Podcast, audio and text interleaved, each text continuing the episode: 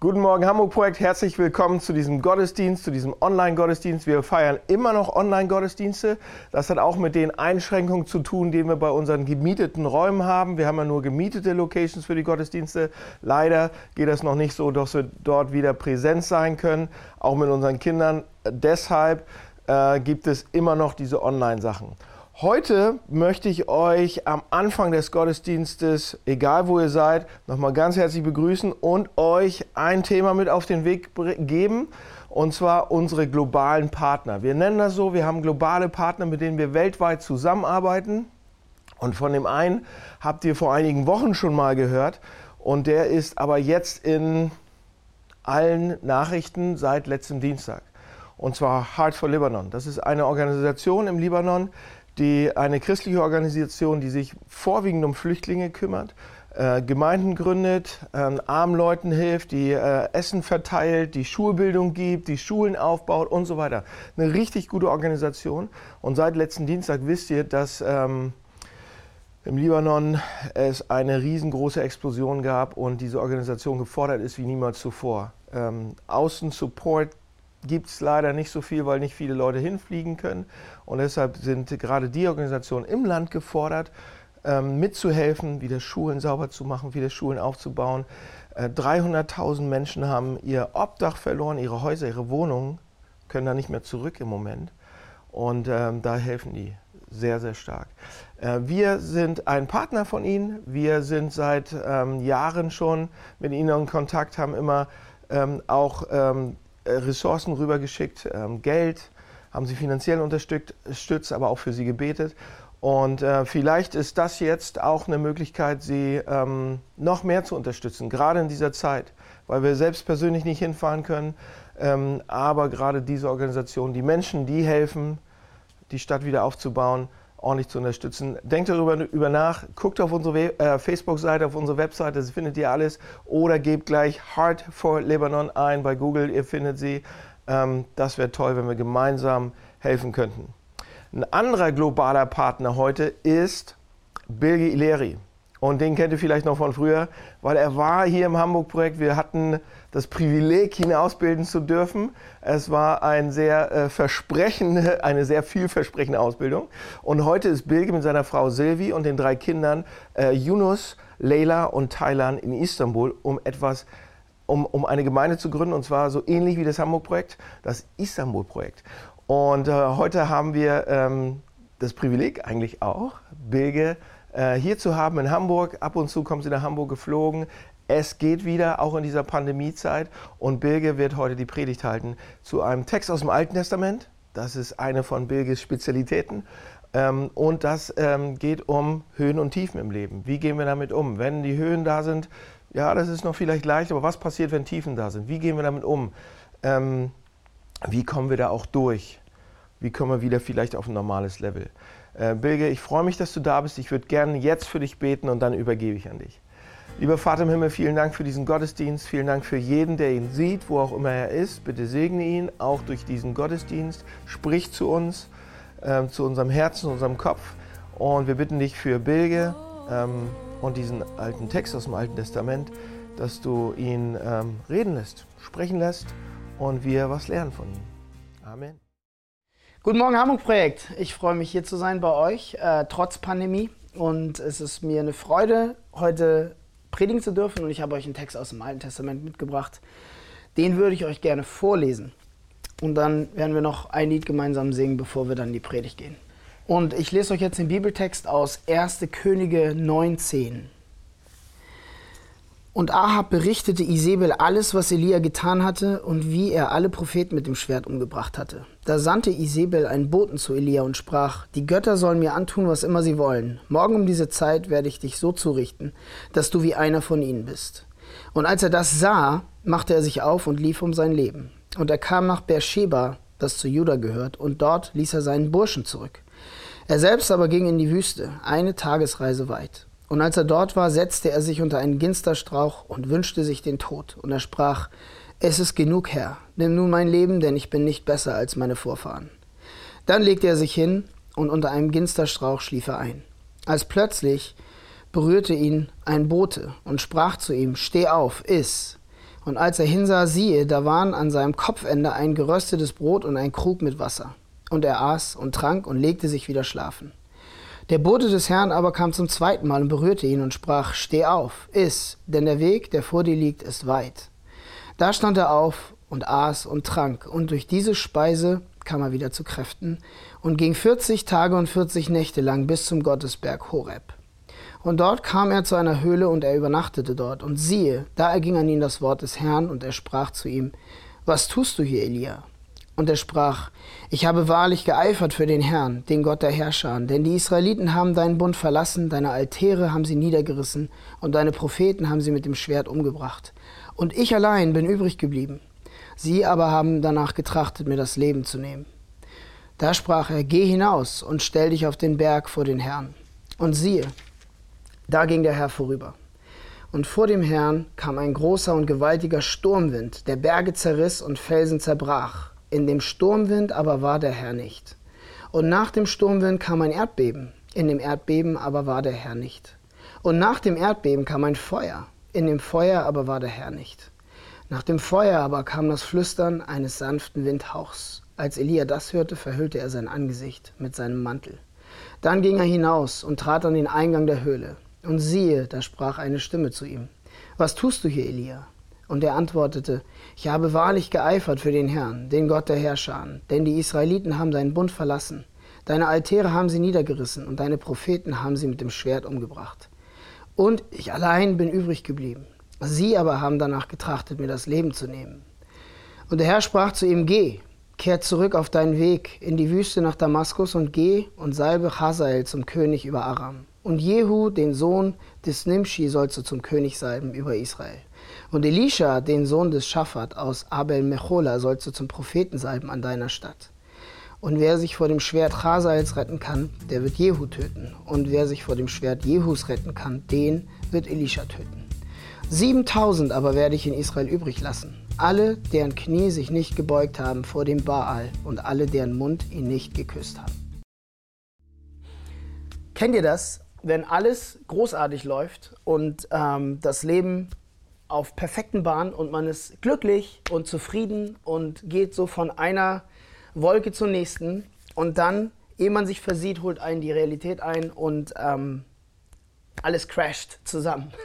Oder es passieren Dinge, die man äh, sich nicht hätte in den kühnsten Albträumen äh, herbeigesehnt. Und ähm, die Realität holt einen ein. Und Oft drohen wir daran zu zerbrechen und wir sind ähm, fertig mit der Welt.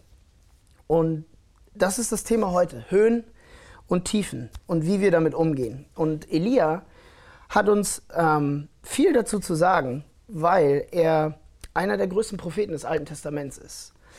Und wenn wir uns, uns fragen, wie kommt es, dass oft nach den größten Erfolgen, den krassesten Höhenflügen, eigentlich die bittersten Tiefen des Lebens folgen? Äh, wie kann es sein, dass wir gerade dann am, am verletzlichsten und verwundbarsten sind, wenn wir gerade eigentlich so ein, so ein Highlight hinter uns haben, ein, einen Höhenflug hinter uns haben? Und ähm, Elia ist hier ein gutes Beispiel. Ähm, Elia hat gelebt, als Israel aufgeteilt war in Nord- und Südreich. Und er war, ähm, so wie wir das Neue Testament verstehen, zusammen mit Mose ähm, war er einer von den zwei wichtigsten Propheten des Alten Testaments. Es liegt auch daran, dass er und Mose die einzigen waren, die Gott zumindest von hinten gesehen haben oder Gott an ihnen vorübergegangen ist. Ähm, wir sehen das bei der Verklärung Jesu, wo ähm, Jesu seine drei Jünger mitnimmt und auf den Berg geht und plötzlich tauchen Elia und Mose auf und reden mit ihm über seine Kreuzigung. Und ähm, Petrus, Johannes und Jakobus, die drei Lieblingsjünger oder die Streber von den zwölf, die wissen gar nicht, was sie machen sollen. Und, ähm, aber sie verstehen, das sind so die wichtigsten, die wichtigsten Leute in, in der ganzen Geschichte Israels, in der Menschheitsgeschichte. Ähm, und Kapitel 19 folgt eigentlich unmittelbar auf äh, den Höhepunkt von Elias Leben, Kapitel 18. Und ähm, in Kapitel 18 stellt sich Elia, nachdem er drei Jahre versteckt war, ähm, stellt er sich ähm, all den all den Feinden, all den Gegnern, die Israel in die Irre geführt haben. Und er steht da alleine und hat 850 Propheten auf der anderen Seite. Also so ein richtiger Showdown, eigentlich müsste man dazu einen Hollywood-Film drehen. Also er steht alleine und auf der anderen Seite 850 Propheten. Das Publikum ist Israel und ähm, es geht darum, wer, wer ist der echte Gott? Ähm, wer, ist, wer ist wirklich Gott? Wer, wer hört Gebet? Und ähm, wer, wer liebt Israel? Wer kümmert sich um Israel? Ähm, und Elia gewinnt diese mächtige Schlacht. Es, es, geht darum, dass es ein Feuer fällt vom Himmel und ähm, Elia geht klar, also Gott antwortet auf Elia und Gott stellt sich zu ihm, segnet ihn und ähm, beendet diese Hungersnot, die drei Jahre geherrscht hat, ähm, wegen, wegen diesem ganzen äh, Irrwegen, die Israel gegangen ist. Aber, und wenn wir dann zum 19. Kapitel kommen, sehen wir, dass Elia völlig aufgelöst ist und ähm, er flieht. Da ist eine Todessehnsucht, er will sterben und wir würden heute wahrscheinlich sagen, er hat eine mittelschwere Depression. Ähm, oder wir müssen ihn jetzt mal zum Therapeuten schicken und gucken, was da nicht in Ordnung ist. Wieso verfallen wir immer so leicht in Krisen und Verzweiflung und insbesondere nach Höhenflügen? Und ich habe euch ein paar Sachen aus dem Text mitgebracht und ich möchte mich erst ähm, darauf konzentrieren, was sind die Gründe für unsere Abstürze und was, ist, was können wir dagegen tun, was, was, was für Lösungen bietet der Text, was, was für Lösungen bietet er uns heute. Ähm, in, das erste sind verzerrte Erwartungen und Hoffnungen.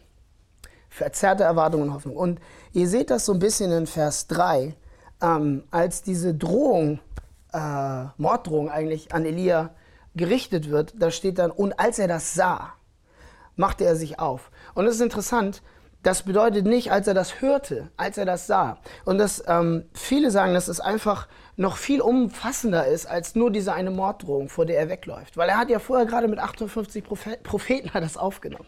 Und die Frau des Königs spricht diese Drohung aus. Aber das Ding ist, dass Elia komplett andere Erwartungen und Hoffnungen hatte, was nach diesem Showdown, nach seinem Höhenflug eigentlich passieren sollte. Ähm, seine Hoffnung war sehr wahrscheinlich, dass sich nun alles radikal verändern würde. Dass ähm, alles um 180 Grad sich drehen würde und auf einen Schlag mit einem Fingerschnips alles gut werden würde. Und dass, ähm, dass der ungerechte König plötzlich vielleicht gerecht würde und dass, dass Gott nach diesem Showdown eigentlich alles wieder zurechtrückeln würde. Ähm, und das geschah nicht. Das Böse ist immer noch da.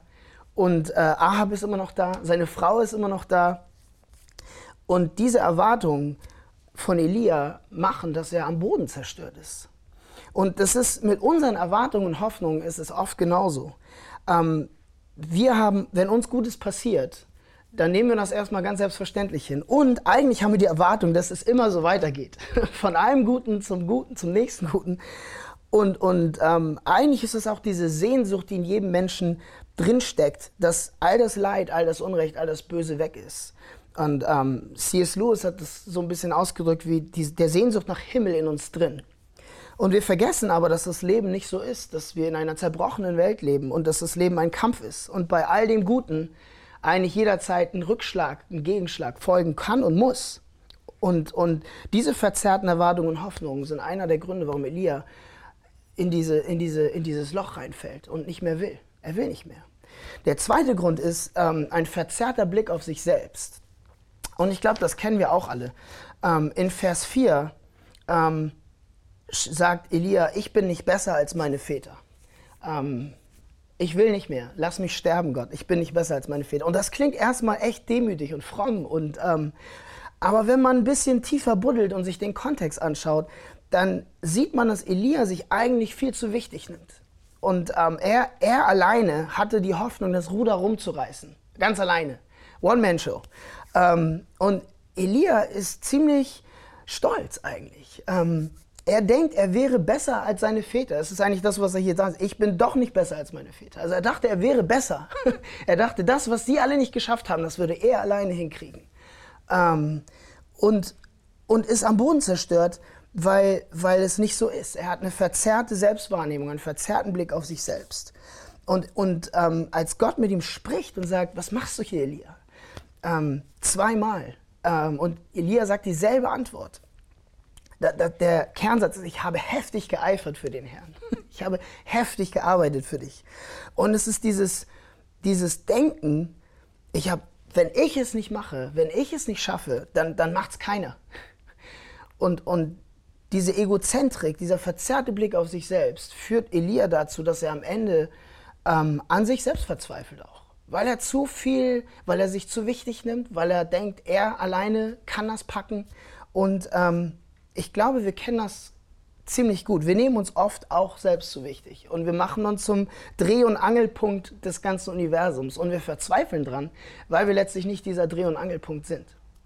Ähm, als die Pandemie startete, waren wir in Istanbul gerade in so einem richtig guten, wir haben richtig Fahrt aufgenommen, neue Leute kamen und die, die kamen, waren so begeistert, dass sie gesagt haben, oh, wir wollen noch mehr Leute mitbringen.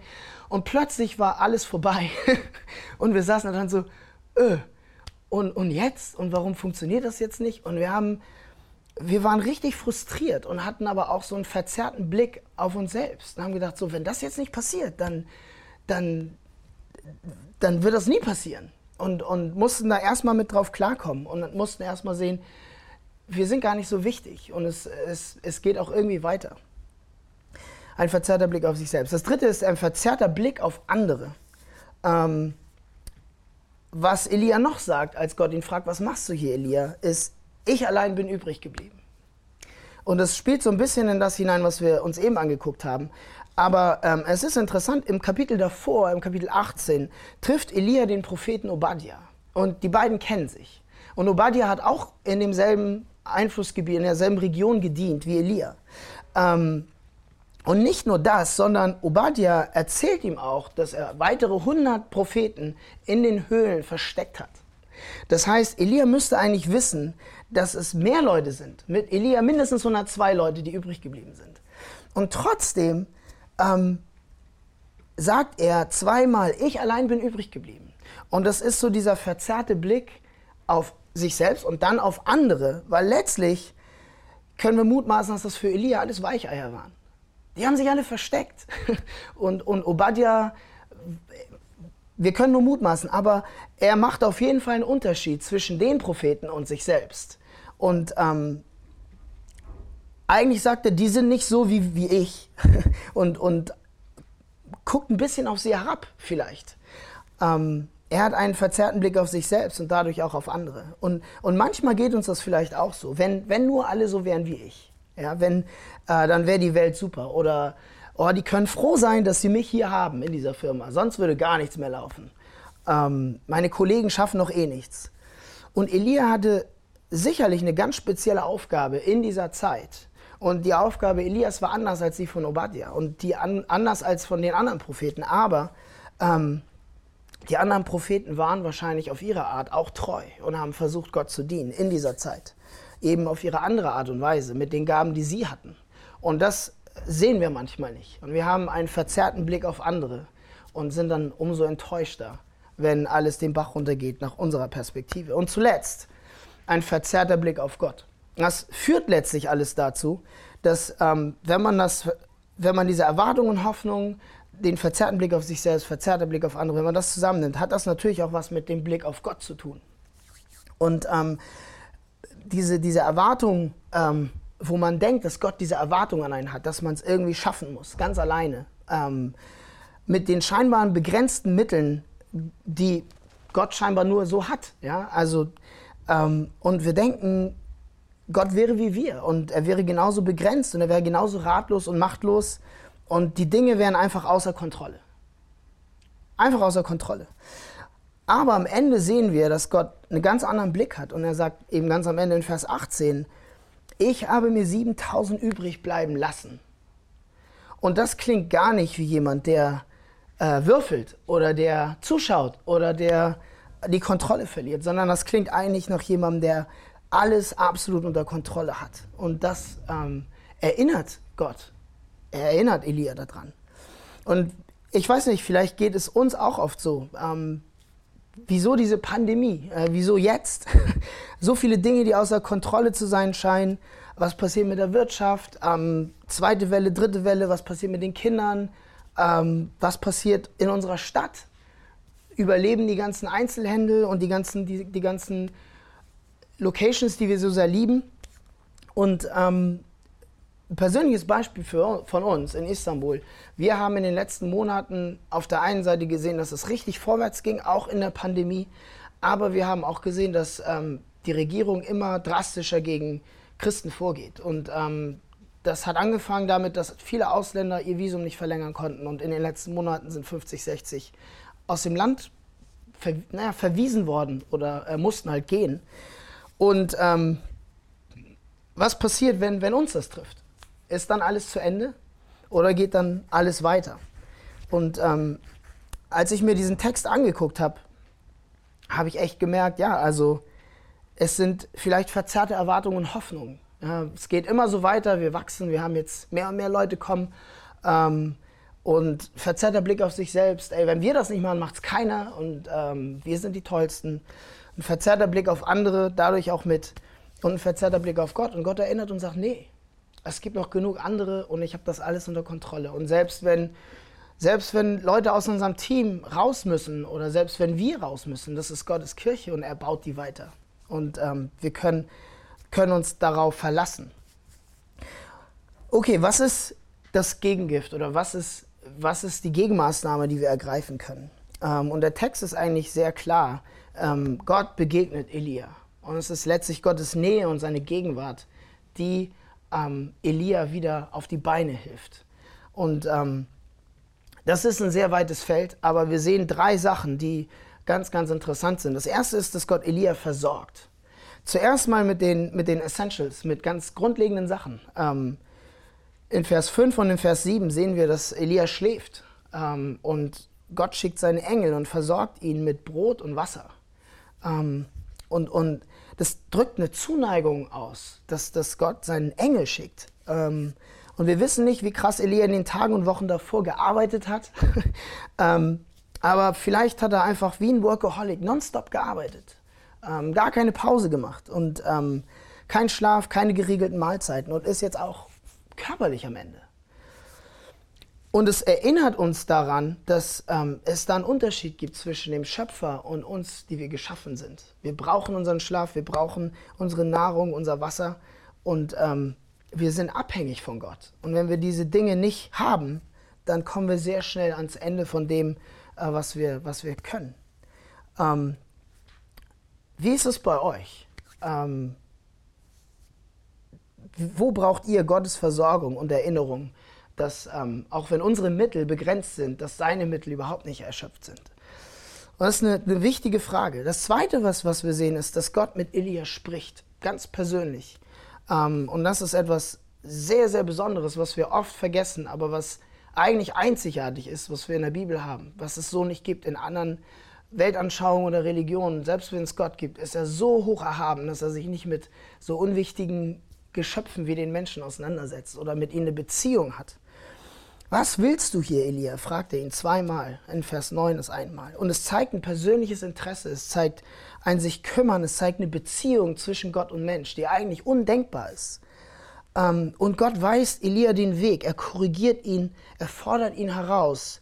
Und, und, ähm, und, und wenn wir sehen, dass Gott mit Elia spricht, ähm, wir haben die ganze Bibel und Gott spricht durch sein Wort zu uns und ähm, macht genau dasselbe, was er mit Elia gemacht hat. Er weist ihm den Weg, er korrigiert ihn, er fordert ihn heraus, er stellt ihn wieder auf die Beine. Und zuletzt, Gott begegnet Elia. Ähm, in Vers 11 geht er an ihm vorüber. Und es ist echt interessant. Wie gesagt, es ist nur Mose und Elia, die das erleben durften.